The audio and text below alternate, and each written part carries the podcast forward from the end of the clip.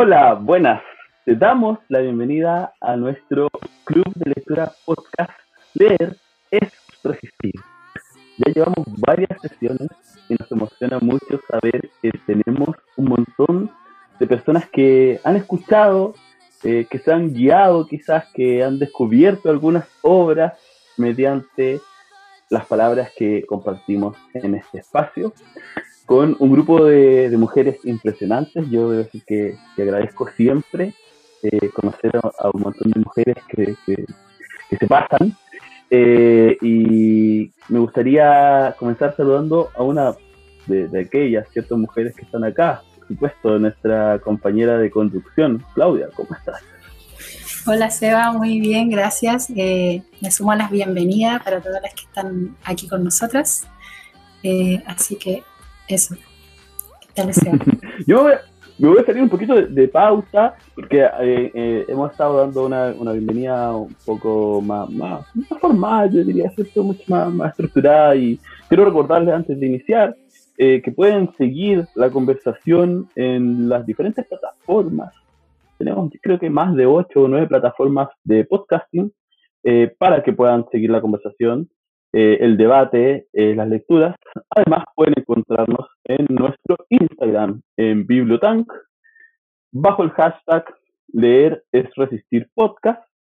Así también, si quieren, pueden mandarnos audios, comentarios, eh, sus palabras, sus impresiones sobre las lecturas o sobre lo que también conversamos acá al número más 569 88 34 1100 ahí estaremos para responderles y sumar también sus voces a este espacio.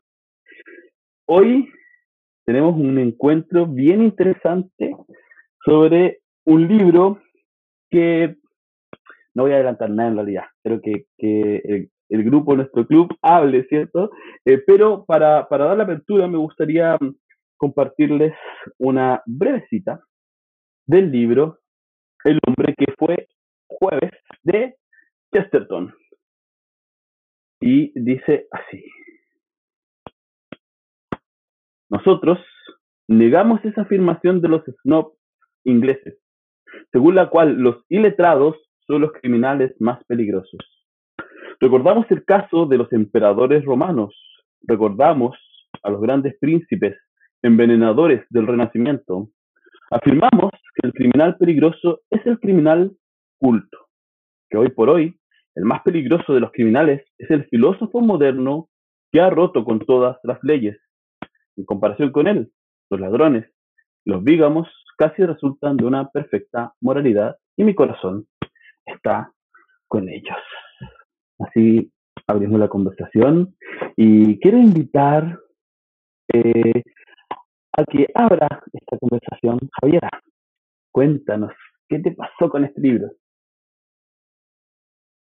Buenos días o buenas tardes en el momento en que estén escuchando esto. Em, ¿Qué me pasó con este libro? Siento que para mí fue como una montaña rusa, realmente. Em, ya conozco un poco como las opiniones de algunas compañeras, pero a mí en lo personal el libro me, me tuvo todo el tiempo de arriba a abajo. Primero partí como, literalmente cuando estás en una fila, como muy expectante, porque este libro a mí me lo, me lo dieron en la universidad y yo no lo leí elegí otro porque había que elegir dos, este y uno de Cortázar, me parece. Yo dije, no, Cortázar más, más corto, eran cuentos, me parece. Y mm, entonces ya estaba expectante porque dije, ya es mi posibilidad de leerlo, no lo hice en el pasado. Em, luego comienza este libro, ¿cierto?, con dos poetas em, debatiendo, debatiendo y cada uno con una ideología muy radical, ¿cierto? Uno anarquista, otro casi mm, como un dios del orden diciendo que finalmente la humanidad lo que quería era la victoria, era conseguir, ¿cierto? Llegar, ganar, como esa idea un poco del, progresismo, ¿cierto? Como de, ser más. Entonces, algo que me gusta mucho dentro de la literatura es cuando hay personajes de la literatura, en este caso poetas. Entonces fue como, ya, genial. Me gustó bastante. Em, y también me gustó que se tratara el tema del anarquismo. Eh, me pasa como personalmente que luego del estallido social y todo aquello, eh, pude tal vez participar en, temas más políticos, ¿cierto? Como activarme políticamente, pero quedé yo creo como con un desánimo y mm, frente, no sé, a los típicos partidos de siempre, a las mismas conductas sobre todo patriarcales que existen dentro de, de la política independientemente del lado. Y este libro, como ya dije, es anarquismo, tal vez otro camino, otra forma, y me iba dando mucho sentido, mucho sentido las, las, lo que mencionaba, el, eh, estos personajes, este personaje que era anarquista, ¿cierto? Incluso, mm, quiero decir una cita, pero que ya no, no era de él, ¿cierto? Era, era del otro, del, de, este, de este hombre que es muy, muy de la ley, ¿cierto? Que después nos vamos a enterar incluso que es policía. Pero él, dentro de su disfraz, ¿cierto? De, de policía encubierto, dice una, una oración que yo encuentro muy certera y que me gustó bastante. La voy a leer. Está en la página 33. Dice, el camarada Gregory nos ha dicho, como pidiendo indulgencia, que no somos enemigos de la sociedad, pero yo os digo que somos enemigos de la sociedad, y tanto peor para la sociedad. Somos enemigos de la sociedad porque la sociedad es enemiga de la humanidad. Entonces esa frase como de la sociedad es enemiga de la humanidad me, me hizo mucho sentido, me hizo muchas ganas de seguir descubriendo más del libro. Entonces estaba muy expectante y bueno, pasa que no, sé si, para no extrañarme tanto, pero el, estamos todo el rato frente a acciones, acciones que ocurren y sabemos una verdad y después no, nos revelan otra verdad encima. Entonces yo no lo podía creer, era como, ¡Oh, pasó esto y también era policía, no. Y finalmente tenemos una trama que está todo el tiempo como en un laberinto, como que sabemos algo y después no lo sabemos. Eh, pero hacia el final del libro, ¿cierto? Em, está como esta fantasía de que el anarquismo tiene como, está ganando terreno, incluso hay una horda al parecer de anarquistas que están como dominando el mundo, y yo estaba contenta porque decía, ya, bien, otra forma de gobernar que no había visto antes, que no había estudiado antes, pero después todo se derrumba, aparece un elefante, aparece un globo aerostático y después al final aparece Dios y yo dije, ¿qué pasó aquí? ¿Qué pasó? Como de verdad yo digo, Chesterton, no sé, consumió algo al final en las últimas 20 páginas de la novela y no, no sé qué ocurrió.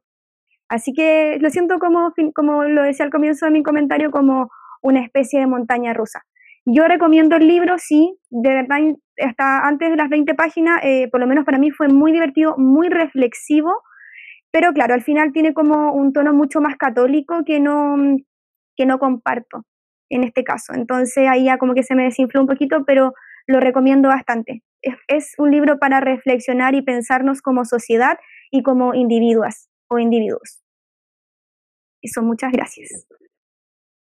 Gracias, Javiera, por iniciar esta conversación, por arrojarnos varias luces de lo que vamos a ir hablando hoy. Seguimos con Gabriela desde el norte de Chile. Gabriela, dale. Hola, ¿cómo están? Buenas tardes. Eh, bueno, igual que Javiera, eh, fue como un, desafío, una constante como, como vaivén de, de, ideas.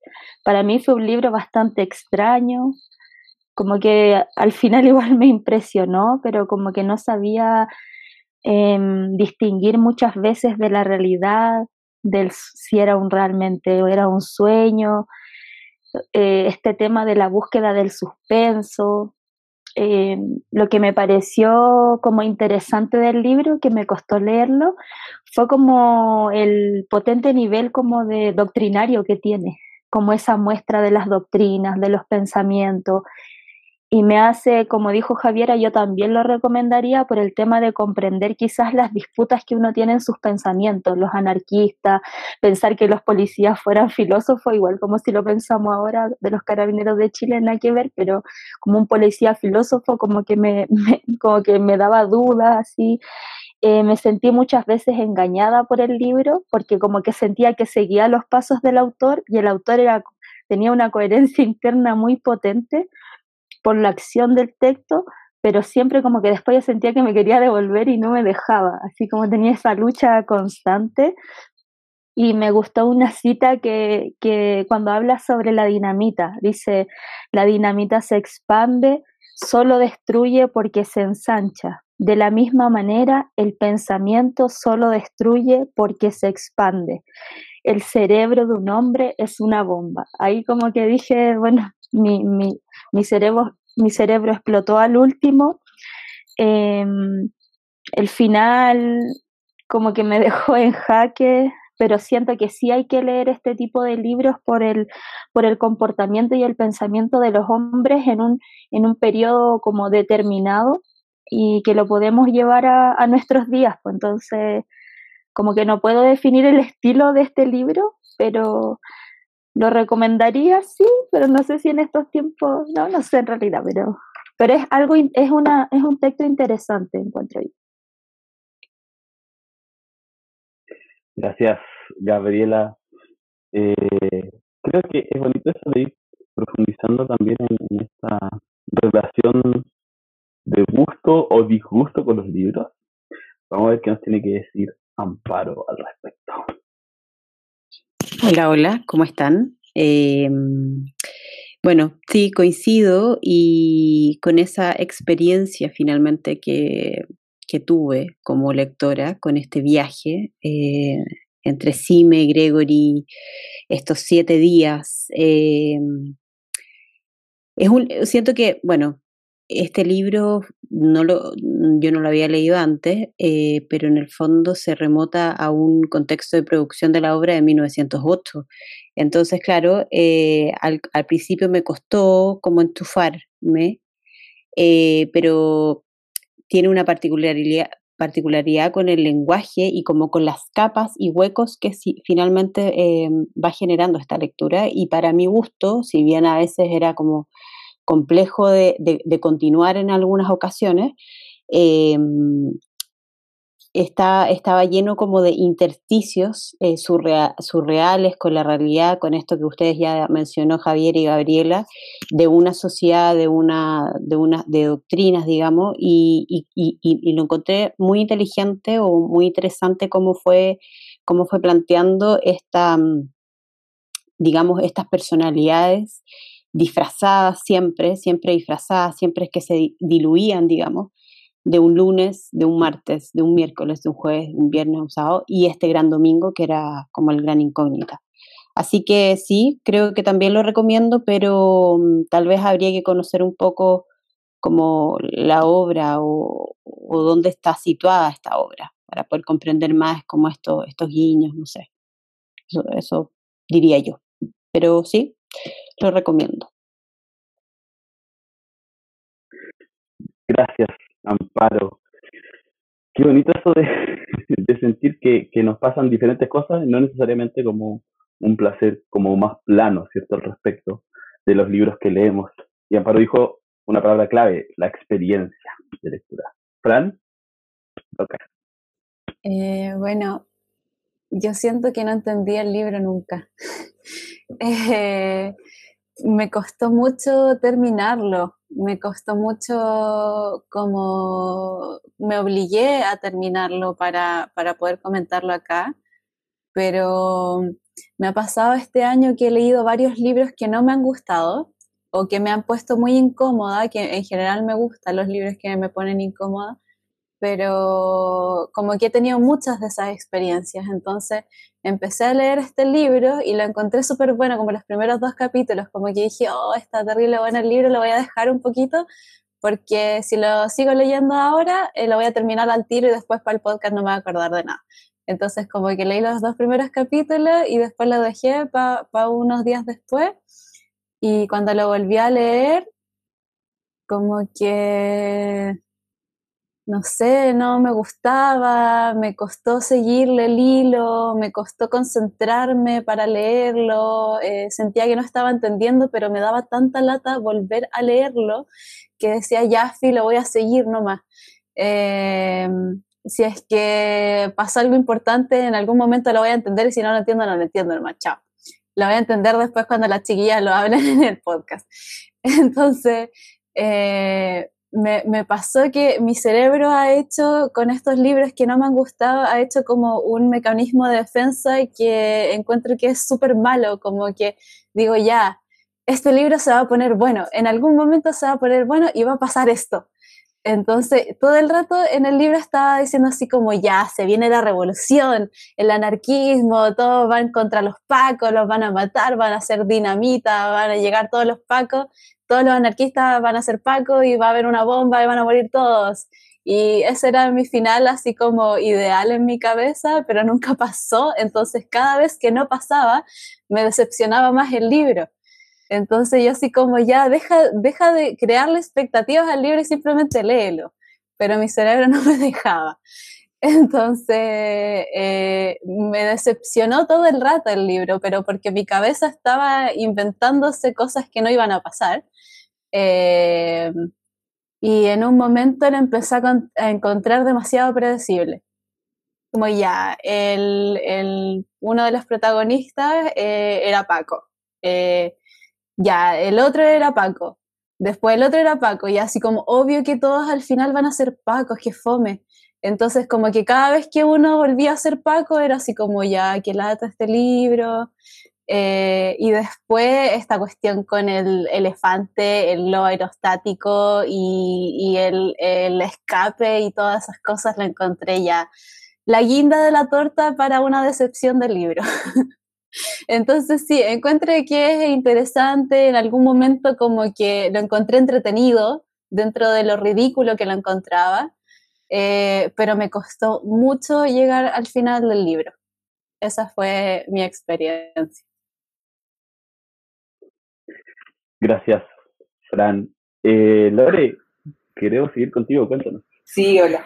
Em, bueno, a mí me pasó algo con este libro porque yo en general siempre he sacado un poco el kit de Chesterton, porque en el colegio me hicieron leer El Padre Brown y en realidad esta cosa moralista católica que tiene Chesterton a mí me molesta bastante. Entonces, eh, debo admitir que partí leyendo el libro con bastante prejuicio. Em, sin embargo, a medida que iba pasando el, capítulo, me iba eh, sorprendiendo gratamente, eh, hasta que llegué al final. Pero me sorprendió gratamente en general porque creo que es una temática tremendamente actual no, no esperaba encontrar eh, estas, críticas antisistémicas y antisistémicas para los dos lados, porque, porque finalmente no solamente ponen jaque a la anarquía, sino que, pues, perdón, al orden establecido, sino que también ponen jaque a la anarquía.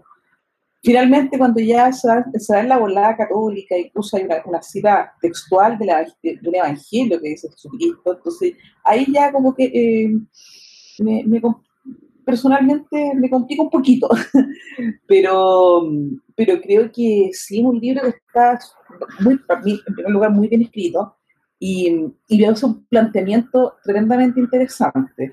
Más allá de la, de, la construcción eh, eh, tremendamente religiosa que tiene Chesterton, que lo tiene en todos sus libros, porque de hecho él se une a la Iglesia Católica posteriormente, entonces, o católica o anglicana, no recuerdo exactamente cuál es eh, cuál, es, la iglesia, la, fe que él profesa. Pero finalmente hay este tema en, toda su lectura. Entonces, eh, si bien es cierto, también eh, en algunos momentos se hace bastante ripioso el libro, en algunos momentos me costó seguirlo, de hecho, hay algunas partes que, tal como el protagonista, estaba como en un sueño leyéndolo, porque de verdad hay partes que no me acuerdo, porque era mucha información y pasaban muchas cosas, que, que pasó un poco lo que le pasa a un personaje, y creo que a la Fran le pasó un poco así, que en alguna parte, la, frase con la que me identifico es cuando un personaje, eh, uno de los, de cuando ya están todos reunidos, dice que no entiende nada, yo no entiendo nada, pero soy feliz y siento que el sueño empieza a dominarme. me pasó eso en algunas partes del libro. me gustaba, estaba bien, pero en realidad como que no veía mayor detalle de esa parte porque no me acuerdo. Pero sí es un libro que yo recomendaría, no es de fácil lectura, eh, eh, para quien quiera, no, quiera leer temas muy ortodoxos, es difícil leer lo mejor la lectura de este libro, pero, pero creo que una, es una interesante propuesta para estos tiempos y, ver cómo un autor de principios del siglo XX toca temas que son tan importantes para ahora me pareció tremendamente interesante. Así que gracias por la selección. Gracias, Lorena, por tus comentarios. Eh, vamos a ir directamente con Salem Em, hola a todos, un gusto escucharles. Bueno, yo eh, vengo en representación de las personas que no podemos seguir leyendo los libros que no nos gustan. Eh, la verdad, bueno, igual me dio un poco de lata porque dije, pucha, no voy a hacer, no voy a aportar nada a la discusión de este libro, igual que, que fome. Pero he estado en una especie de bloqueo lector en este mes, así que mm, fue, bueno, el libro, para empezar, desde el prólogo sentí que era una lata, como que me causó mucho rechazo. No sé bien por qué, pero como que esa, el prólogo de donde hablaba del autor ya me agotó, me agotó la mente, así que reconozco que me salté una parte del prólogo porque ya no daba más. Dije, ya bueno, el libro quizás se va a poner interesante. Y empecé a leer y sentía que no entendía nada. Dije, este libro bueno, el prólogo habla muchas cosas como de, del contexto en el que se situó el autor y que hablaba de muchos filósofos y teorías y cosas y me sentí súper ignorante porque como que no entendía nada.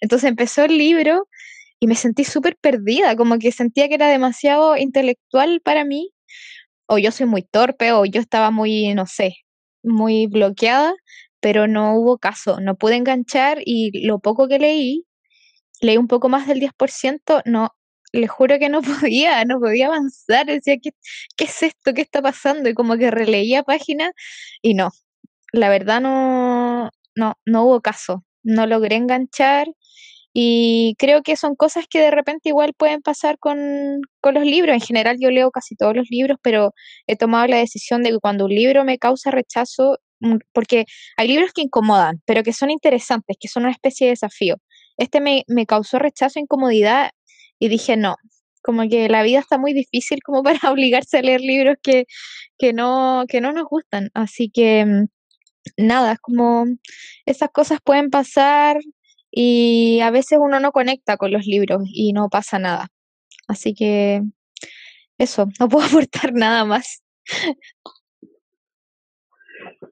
Gracias, Salem.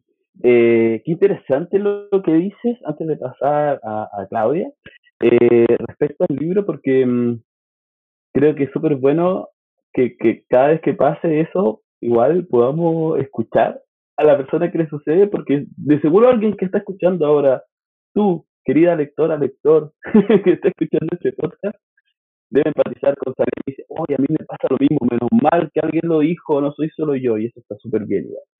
Claudia, dale. Gracias, Seba. Sí, resaltar eso, que el comentario tanto de Franco como de Salem, que eh, igual son súper valiosos, es bueno escuchar esa, esas otras miradas, así como yo solo leí un capítulo y no pude más. Igual está bueno saber por qué.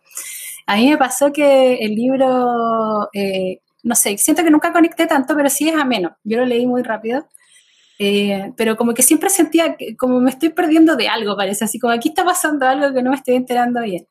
Y bueno, cuando llega al final, yo quedé así como, mentira, me estás contando todo esto para decirme que, que domingo es la paz de Dios, what? como que me costó, me costó mucho asumir ese final. Ahora, igual después un poco investigando de la vida de Chesterton, él fue agnóstico en algún momento. Y después se volvió como lo que decía Lorena, que el, al anglicanismo y que está marcada como su literatura por eso, pero él también tuvo un cuestionamiento antes de llegar a eso. Y yo creo que en ese sentido es interesante la reflexión eh, ahora mirándolo desde, igual lo leí hace un rato, entonces lo he dejado reposar, como que le, le di un tiempo de, de maceración.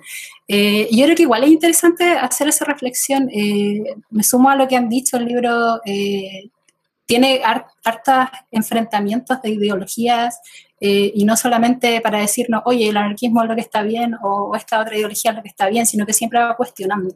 Y al final llega como a, la paz de Dios, claro, que no, no sé si es el ejemplo que yo tomaría, pero como lo tomo como llegar a ese, como a ese lugar en el que nos sintamos como mejor, tal vez, no sé, como a ese ideal que todos tratamos de buscar para nuestra sociedad y que nunca logramos. Yo creo que él lo refleja ahí en eso porque es lo que él cree también puede ser, pero ¿cuál es el lugar para nosotros? ¿Cuál es domingo para nosotros? Tal vez eh, yo creo que igual esa reflexión es interesante. Yo creo que él también hace ese camino a la vez que él también tiene que haber eh, pasado por él para llegar a creer en, O sea, la gente que cree no es porque...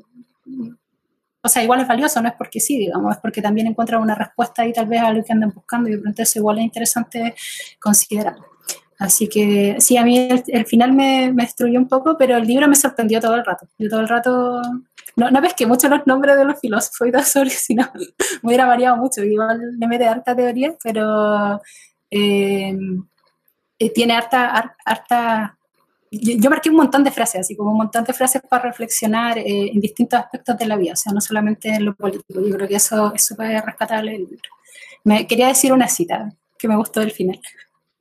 Cuando dice, oh, yo puedo perdonarle a Dios su ira, aunque destruya las naciones, pero no puedo perdonarle su paz. Ya, eso les dejo. Dale, Seba. Gracias, Claudia. Eh, bueno, sigo yo. Qué bonito escucharles también lo, que puede suceder con una misma lectura. Em, creo que, que es súper interesante también transparentar que, bueno, este, esta selección de lectura me, me, tocó hacerla a mí para iniciar este club. Yo quiero proponer fuera de pauta también, que no estaba, eh, que después, si nos animamos a continuar más adelante con este club, luego de lo, lo que tenemos imaginado, que sería hermoso que también eh, ustedes, el mismo club, eh, propusiera las lecturas de, ese siguiente ciclo. Ya me arriesgo a decir que hay un siguiente ciclo. No sé si, si nos renueva el contrato, pero, pero, pero está bueno ilusionarse. Eh, y creo que em, tenemos que tener la libertad, y voy a tomar las palabras que dijo Salem, en el mundo que vivimos hoy, ¿cierto? De poder decidir. Y si no queremos leer algún libro porque no queremos, lo intentamos lo suficiente o lo que nosotros, nosotras creemos que es suficiente, está bien, está bien.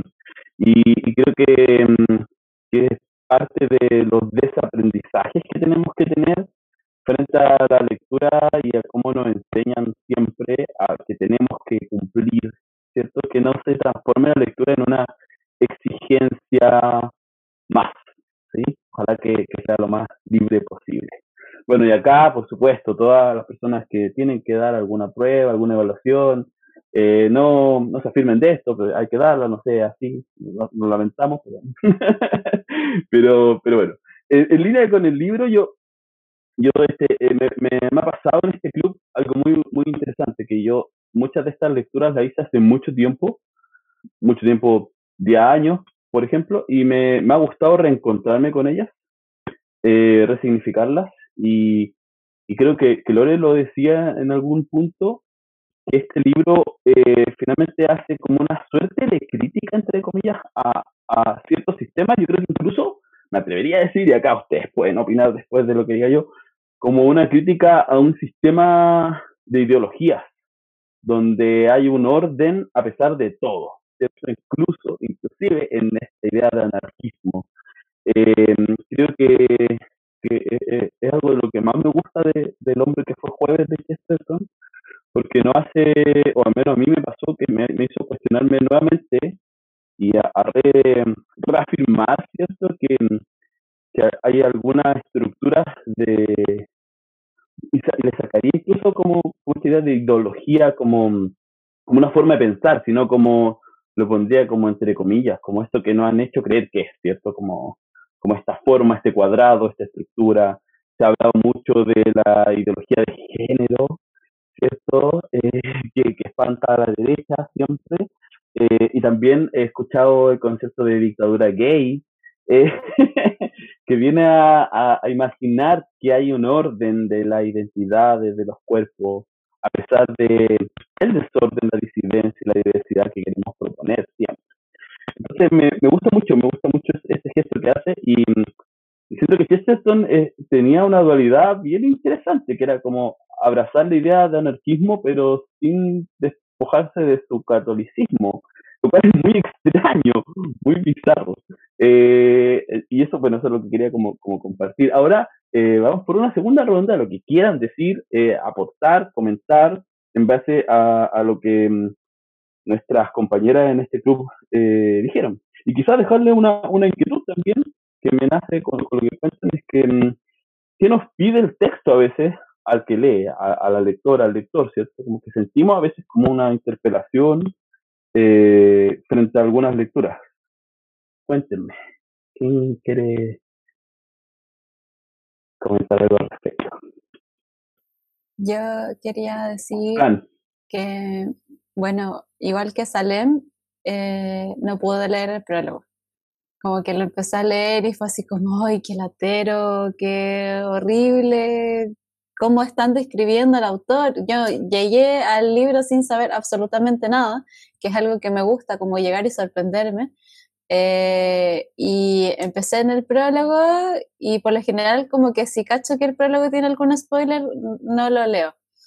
Eh, pero empecé así como a leer el prólogo y empezaron como a describir el autor de una forma como tan fome, no sé, como que no me dieron nada ganas de leer el libro, entonces como que leí dos páginas, fue así como ya, chao, voy a empezar con el libro nomás. Eh, y también quedé igual que la Claudia con el final, fue así como ya, me esforcé, porque me esforcé por terminar el libro y termina así, ¿en serio? ¿Really, bitch? Y queda así como, no, ya, eh, fue demasiado para mí. Pero lo que sí rescato del libro es que en un momento dije, ya, filo, me lo voy a tomar con humor. Entonces, todas estas escenas como ridículas, estas escenas de eh, todas al final son Pacos y el que eh, iban así ya y se sorprendían, oh, era Paco. Eh, y el elefante y después el globo aerostático y después Domingo era Dios y, y, yo quedé así como, estoy entendiendo lo que está pasando, es Dios, es Jesús, ¿qué es Domingo? ¿Qué, qué, no, no siento que no lo entendí. Eh, pero después dije, ya, filo, qué chistoso igual. qué chistoso que se le hayan ocurrido tantas cosas al autor. Y bueno, eso.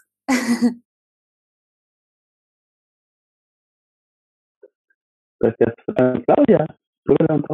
Sí, es que quería acotar nomás que yo leí el prólogo y, a mí sí me entusiasmó por si acaso, aunque sí me parece que el loco como que amaba a Chesterton, así como que lo, endiosó caleta, así como Chesterton estaba acá arriba, pero a mí igual me entretuvo porque me dejó con la intriga, así como de qué se va a tratar esta cuestión, porque como que hablaba de hartas cosas.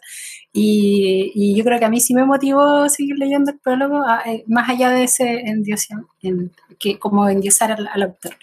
Eh, y de lo otro que decía Fran, eh, claro, no, el final como que te deja mal. Pero yo, eh, claro, yo creo que eso es lo que había que hacer, había que como que tomárselo con humor todo el rato, porque el loco estaba ironizando. O sea, yo desde el primer capítulo, cuando termina y le, y le dice, no es que yo soy Paco, yo ahí quedé como, ¿qué pasó? Y el segundo, otra revelación. Y fue otra revelación. Y dije, ya, esta cuestión va a seguir para siempre. Entonces yo ya me entregué a, que la cuestión iba a ser humor. Y una de las escenas que más disfruté cuando estaban peleando a duelo con la, con la espada, creo que era. y el otro le daba machetazo y no le hacía nada porque, perdón, perdón que me, me emocioné tanto, eh, no le hacía nada porque estaba, estaba cubierto de cuestiones, pero era como, estoy segura que le vi, ¿por qué no sangra? Así era como, ¿quién es este mono? Eh, bueno, yo eh, me reí, me reí mucho por partes, pero sí, al final te deja chocante, pero yo creo que ahí también hay su reflexión, igual es interesante darle una vuelta. Eso. Vamos con Lorena ahora. Gracias, Claudia. Eh, sí, bueno, mi primera, mi primera es que después de lo que dijo Claudia, yo creo que voy a leer de nuevo el libro porque parece que, que no lo leí igual. A lo mejor leí un libro distinto. o a lo mejor no le puse, como me pasaba eso, de que cuando lo leí había, sentía que había demasiada reflexión, demasiada filosofía, demasiada información para mi pobre cerebrito pandémico encerrado eh, los momentos humorísticos como que se me fueron. Entonces creo que le voy a echar otra vuelta, porque en realidad, ahora tú lo dices, en realidad la, escena del duelo es absolutamente absurdo, o sea, es del teatro del absurdo. ¿ya? Más encima que está con esta disfraz, entonces como realmente a lo mejor sería bueno verlo actuado en teatro. De hecho, creo que hay una, una representación teatral, porque es muy teatral el libro. Y mi siguiente reflexión cuando ustedes empezaron a hablar fue, ¿había prólogo de verdad? Porque a lo mejor, y ahora que lo veo, en realidad empecé también, a mí me pasó lo mismo que la Fran. creo que leí dos, dos líneas del, del, prólogo, y como yo ya había dicho, eh, yo parto con un prejuicio contra Chesterton, eh, soy una terrible prejuiciosa, pero contra Chesterton, eh, pero sí, entonces como que empecé a leer el prólogo y de verdad se me olvidó que había prólogo. Mostraron del prólogo y yo busqué el, el, ejemplar que tenía ahí. Oye, y tenía prólogo y no me di cuenta que tenía prólogo. Así de fome para mí por el prólogo. Eh, y me encantó lo que dijo Salem y creo que en realidad es algo que tenemos que aprender a, a deconstruirnos como lectores de no perder el tiempo en libros que no nos gustan. A mí por lo menos este libro me gustó. Yo sentí que para mí no fue una pérdida de tiempo. Pero sí yo creo que he perdido mucho tiempo leyendo otros libros que no me han gustado y los termino casi como por compromiso, eh, como si alguien, me, como si hubiera un tribunal de, la lectura invisible sobre mi cabeza que me dice, no, es que tienes que terminar el libro, no puede ser que no lo termines. Entonces también eh, eso es importante, eh, aprender de que hay una, una, cantidad infinita de libros que vamos a leer en la vida y no hay nada más terrible que perder el tiempo leyendo aquellos que a nosotros no nos hacen sentido. Entonces sí, hay otros muchos mundos hermosos por descubrir y ocupemos el tiempo en eso. Así que eso. Eso quería comentar. Gracias, Lore. Amparo, cuéntanos. Gracias, Lore. ¿Amparo? Está silenciado. Sí, sí, sí, ahora sí, perdón, perdón. Eh, dale, dale, de la tecnología, dale, Exacto, que eh, en el fondo también hago una confesión de que yo el prólogo lo, leí al final, porque al principio eh, como que no estaba dispuesta a como asumir ese viaje ripioso de lo que te estaba proponiendo la lectura, así que sí, dije ya, no, no, vamos, vamos, y al final como que cerré un poco con, con esta lectura del prólogo. Y em, yo creo que lo que lo que rescato en este en este viaje, bueno, que un poco ya lo comenté la primera pasada, que es este como esta reflexión eh, también del, simbolismo que me obligó un poco como a averiguar un poco más de la vida del autor y poder entender esto, todas estas como incongruencias en su propio, o sea, cómo, no, cómo nos iba y nos eh, devolvía como lectores esa experiencia que finalmente para mí fue. Y también eh, es súper válido ejercer la libertad también de lectura, de querer o no continuar un libro porque no sintonizas y, no pasa nada. o sea, igual estamos acá todos convocados. Eso. Gracias, Amparo. Javiera, cuéntanos. Em, sí, eh, comparto un poco lo que dice Amparo al final, citando a La Rosa. Em, la, la, idea de leer es lo que me pasa. Entonces es muy válido, ¿cierto?, que cada uno y cada una tenga una experiencia lectora, porque finalmente esa es la gracia de la literatura, que algo nos pase, incluso que, como nos mencionaban las compañeras anteriormente, que nos dé una incomodidad, que nos dé una alegría, como también le pasó a otra compañera, es, es parte de, leer. Así que, como se menciona, es muy válido que, ser fiel a lo que me pasa con la lectura. Y, y ese me hace que sea infinito. O sea, es decir, podemos hacer millones de lecturas gracias solo a ese me pasa. Em, en cuanto, como también comentar un poco más sobre el libro, a mí lo que más me gustó y en, lo que lo rescato fue como el tema de la peripecia, como muy típico de la novela policial, como acción tras acción, revelación tras revelación. Entonces, mm, eso valoro harto del libro y además como hacia el final eh, no sé, igual estuve leyendo un poquitito y en el tiempo que escribe eh, Chesterton estaba como el, comienzo de la novela policíaca. Entonces al final el autor fue muy inteligente porque tiró como su rollo, su, su forma de ser a través de un género que estaba siendo popular. ¿sí? Entonces ahora, no sé, como me imagino en la actualidad, como, no sé, eh, hacer una canción, ya voy a ser muy extraño, pero hacer, por ejemplo, una canción de K-pop, pero ponerle una letra así como súper facha. Por ejemplo, yo tampoco sé mucho aquí el K-pop, pero estoy inventando como un género que esté como eh, de moda entre los lolos y lolas. Em, algo así, entonces siento que el autor es como muy inteligente en ese sentido, como de poder eh, utilizar a su favor lo que es la novela policial, porque como bien dice la compañera, yo no entiendo muy bien cómo nos montan como todo este espectáculo, casi como una pelea como de Tommy y Jerry, así como todo el rato discutiendo para al final tener un, una idea como muy simbólica, muy religiosa, como nada que ver con la novela policíaca.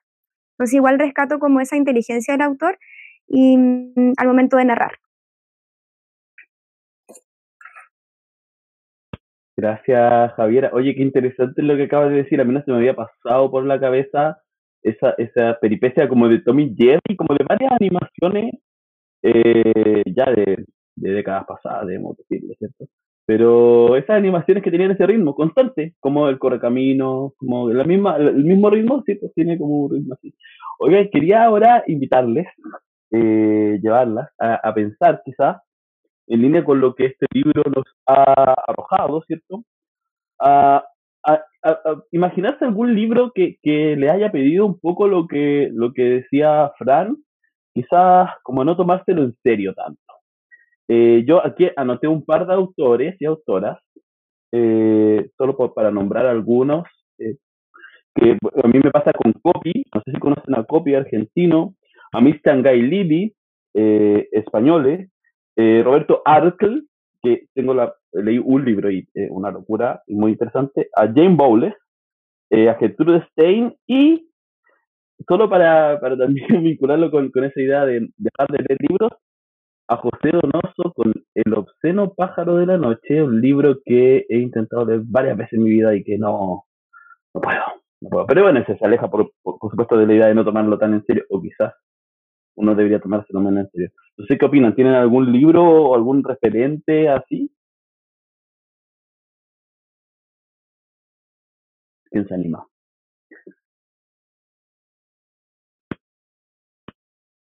Claudia.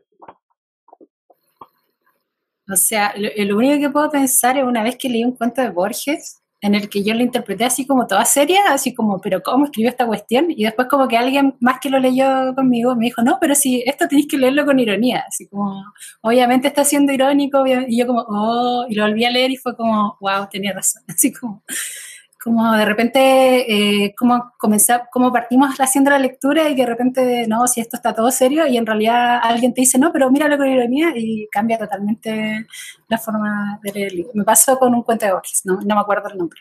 Pero en general me gusta leer humor igual, yo soy muy fan de Terry Pratchett y esos libros hay que leerlos con humor porque de otra forma no se entienden. Entonces, esa sería como mi experiencia. Gracias. Claudia. No sé si Javier tiene la manito levantada de, la anterior o quería aportar algo ahora. Ah, era de la vez anterior. eh, sí, es interesante ponerse como Terry Pratchett, que también imagina un mundo gigante eh, que creo que, no hay que tomarse tan serio, sí. Pero igual está difícil, ¿no? Como el mundo que estamos viviendo, Claudia. ¿Cómo? Terry Pratchett, el autor de Mundo Disco. No, no sé si lo ubican. Tipo, sí, sí. No, el, eh, eh, un mundo de ironía y de un mundo... Sí. sí, Muy bonito eso. Yo, yo me acuerdo haber leído también una obra de teatro que se llama Sempronio, creo. También tenía eso. Bueno, el teatro de absurdo también explícitamente juega con eso. Eh, vamos ya, que nos quedan unos últimos minutos de, de este capítulo. Eh, y creo que no hemos tenido la oportunidad eh, ni el espacio en estas cuatro capítulos. Claudia, corrige, este es nuestro capítulo número cuatro. Este es el cuarto, sí. Cuarto capítulo ya. En este cuarto capítulo estaría bueno también que quizás conozcamos un poquito más de, de su lectoría de este, de este club. Eh, a ver que vamos entrando un poquito más en confianza eh, y en relajo quizás con el formato. No sé si quieren compartir lo que están leyendo ahora eh, y, qué les pasa con eso, que sugiramos algunas cositas antes de, ir al cierre. Salem. Ya aprovechando que no hablé mucho hoy día, ah, eh, hoy día, como me sentí en un bloqueo lector, em, empecé a leer El Duque y yo de Julia Quinn, que es un género que yo para nada, es, romance. Eh, lo, conocí porque hay una serie en Netflix que se llama Los Bridgerton, creo. Y, mm, y, dije, ya, ya que estoy en esta especie de bloqueo, voy a probar con un género que, que no suelo leer, porque a veces como que sirve un poco salir de la zona de confort también. Así que es una novela de romance, romance histórico, que está bien, bien, como bien livianita, la verdad. Y también estoy leyendo, estoy terminando de leer Víctor 1907 de la autora chilena Daniela Viviani, que es un libro que me ha conmovido un montón, porque tiene como protagonista un personaje trans y se instala dentro de la, mm, de la época del salitre en el norte de Chile y trata también sobre la matanza de la Escuela Santa María de Iquique. Entonces, es una novela eh, también eh, histórica sobre un suceso del que no se habla mucho en Chile. Entonces, me pareció súper interesante como mezclar este personaje trans, que es una chica en esa época, 1907, donde esos temas prácticamente eran mm, castigados por la ley. Em, y está súper interesante, está súper, súper, es como fresco, es ágil, así que súper bien.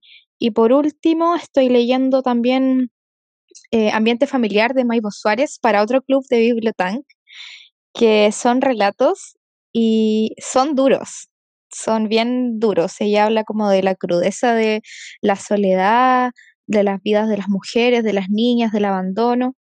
Así que lo he ido leyendo con mucha calma por el contexto que dice el Seba, que está bien, bien duro.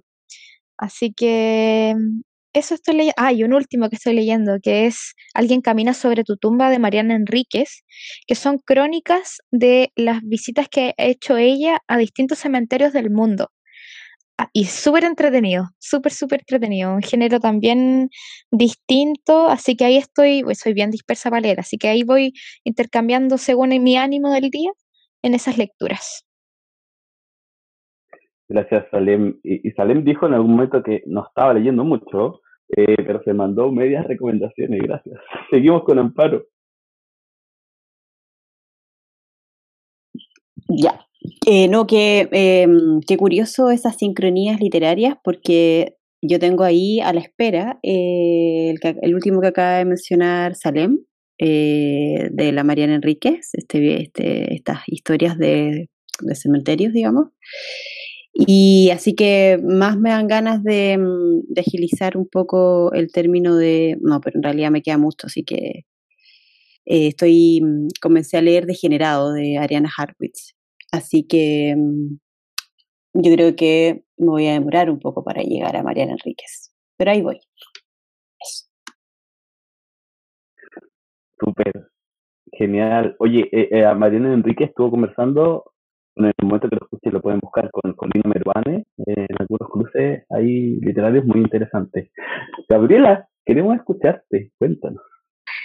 Eh, bueno, miren, yo cuando estaba en la universidad, hace muchos años, participaba físicamente en un club de lectura en Santiago, que es donde las viejitas de los jueves. Son puras viejitas mayores y yo bueno, que también estoy viejita ahora. Pero ahora por el tema del Zoom, yo pude volver a este grupo que es de los jueves en la mañana, son los jueves a las 11 de la mañana, y ahora estamos como en un ciclo que se llama Mundo Propio. Entonces estamos leyendo puros textos que tienen que ver con la autobiografía de los autores. Y el texto que, me gustó mucho y que debatimos mucho con mis compañeras más adultas eh, es Mi Madre, de Yasuchi Noé, donde es una, una abuelita, eh, una familia, o sea, es una abuela que ella empieza a tener Alzheimer, entonces su alrededor empieza a observar la repetición y todo eso. Eso fue por una parte que lo encontré bastante como el tema de la vejez. ¿Qué va a pasar con nosotros cuando estemos viejitos? ¿Va a haber alguien que nos va a cuidar, algún nieto? No sé.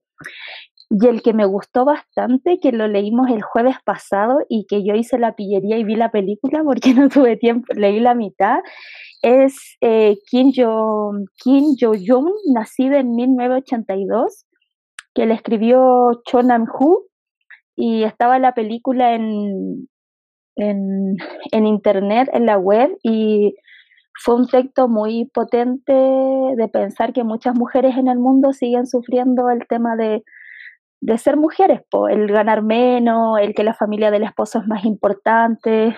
Así que he estado en esas lecturas y ahora voy a empezar este, eh, que es eh, Las olas son las mismas, porque me hice, me llegó de regalo de cumpleaños, eh, me va a llegar todos los, todos los meses libros hasta diciembre, físico, que es lo importante, el Club de la Mujer Rota. Los libros de la Mujer Rota me lo regaló mi mejor amiga de la básica y y ahí voy a estar leyendo eso. Eso, Sebastián. Gracias, Gabriela. Wow. Medias recomendaciones y quiero leer el de. ¿Cómo se Recuérdame el nombre de Yashu, ¿Cómo se llama Yashusi? y no, y no, ¿cómo es? Repítelo. ¿La de mi Para madre? y. Sí, Sí, se llama Mi Madre ese texto, lo tengo para quien lo quiera, eh, es de Yasuchi Inoue, Inoue, con tilde en la E. Pero igual lo no es, puedo, sí. sí, sí, es bello el texto, es muy bonito. Uy, gracias. Gracias, Gabriela. Sí, oye, qué bonitas todas, todas tus recomendaciones que, que nos dejaste. Eh, y, por supuesto, buen, buen regalo el de el Club de los Libros de la Mujer Rota. Así que pueden ir a su Instagram y ver si todavía quedan cupos, porque creo que eran, eran limitados, creo. Vamos con Fran. Fran, cuéntanos. Ya ahí estoy leyendo muchas cosas. Eh, estoy más o menos en la mitad de Jane Eyre, no sé cómo se pronuncia, Jane Eyre. Eh, me está encantando.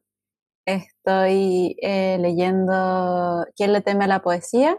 que es como un libro más de consulta que de ir como de principio a fin. Eh, pero estoy bien metida ahí eh, adentrándome en la poesía. Eh, una música futura de María José Navie, también la estoy como medio terminando. Eh, manual para eh, Mujeres de la Limpieza de Lucía Berlín, que está buenísimo. Eh, también Pequeñas Cosas de Gladys González, eh, que estuvimos hablando el domingo gracias a Bibliotank.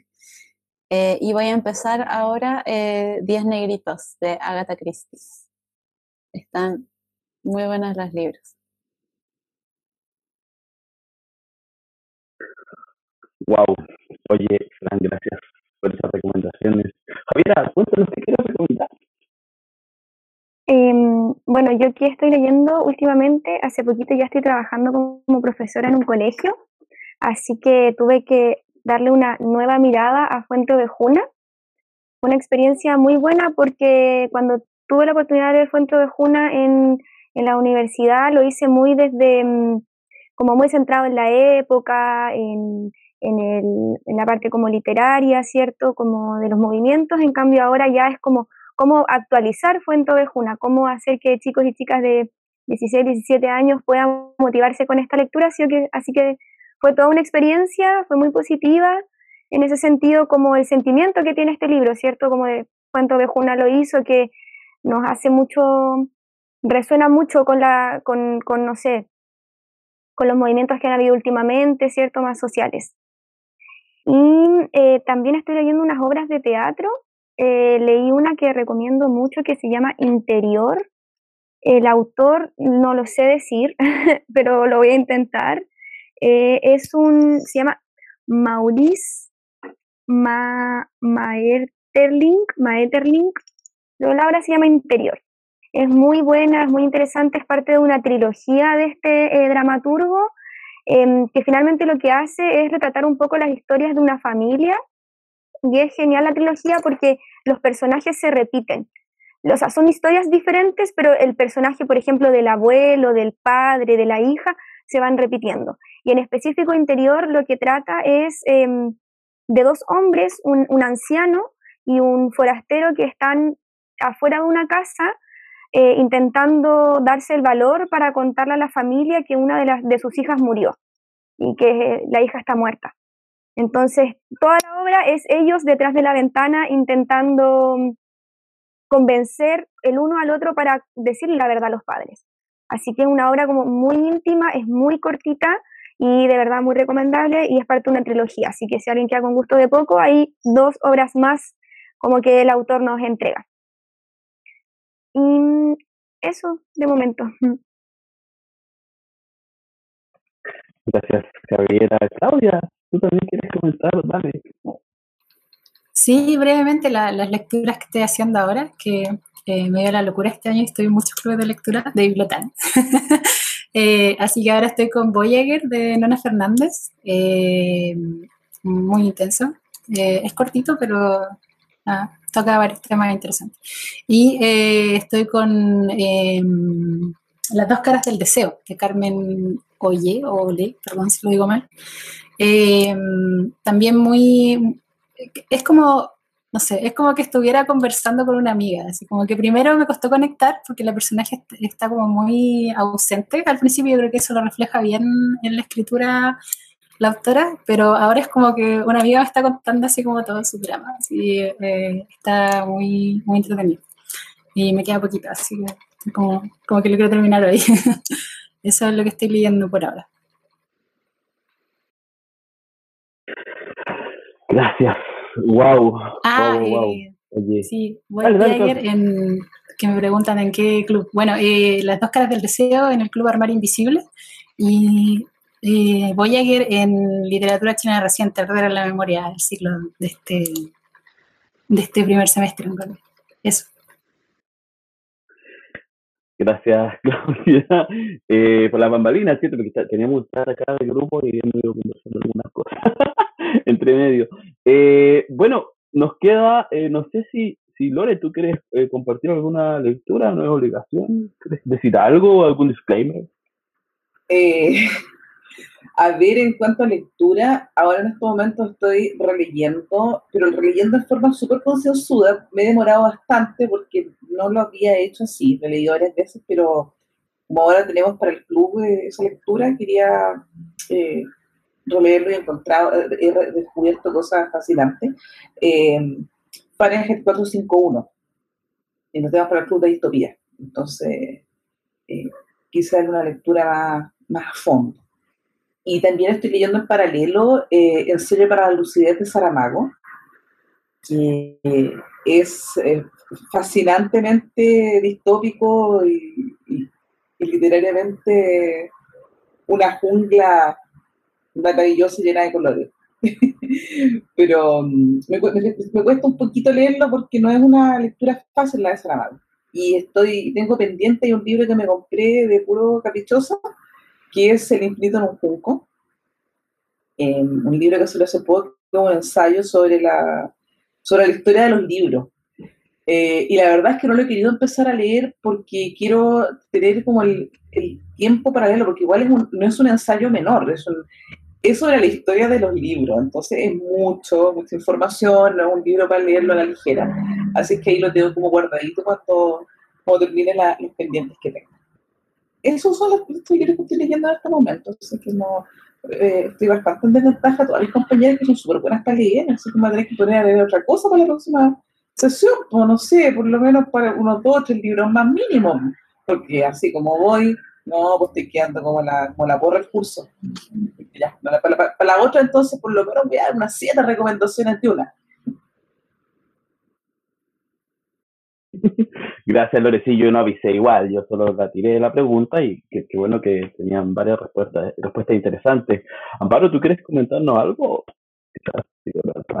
Sí, le, quiero decir a, a, Lorena que este viernes a las once y media por el Facebook Live de la editorial Zigzag va a estar la Irene Vallejo, que es la autora del libro que, que ya mencionaba, el último, El infinito del junco este libro como ensayos, eh, por si le interesa y puede. Y también iba a hacer un, un link como con... Y, y gracias, Amparo. Disculpa, el viernes a las once y media por sí. Facebook. Ya, sí. maravilloso. Sí.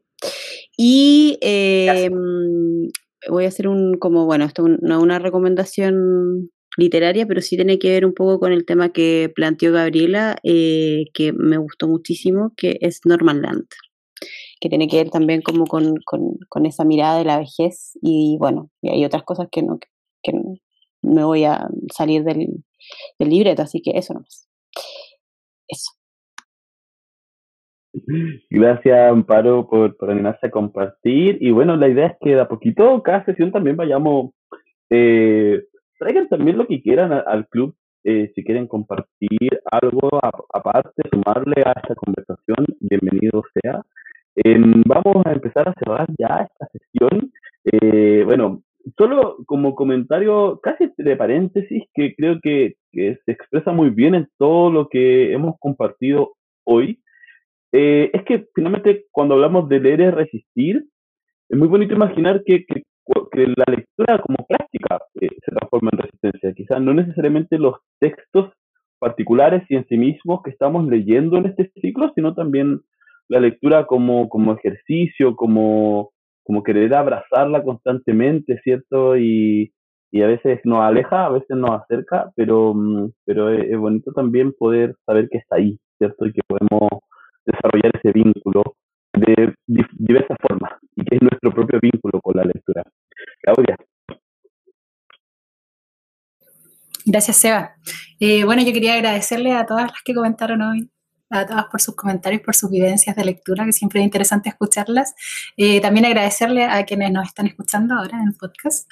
Y eh, quería recordarles eh, nuestra próxima lectura, que va a ser de la gran Octavia E. Butler, que se llama Hija de Sangre y otros relatos. yo ya lo leí, me encantó. no voy a decir más, abre muchos mundos imaginarios posibles que de verdad que fue un gran descubrimiento, así que Espero verlas, escucharlas el próximo mes. Y dale, Seba.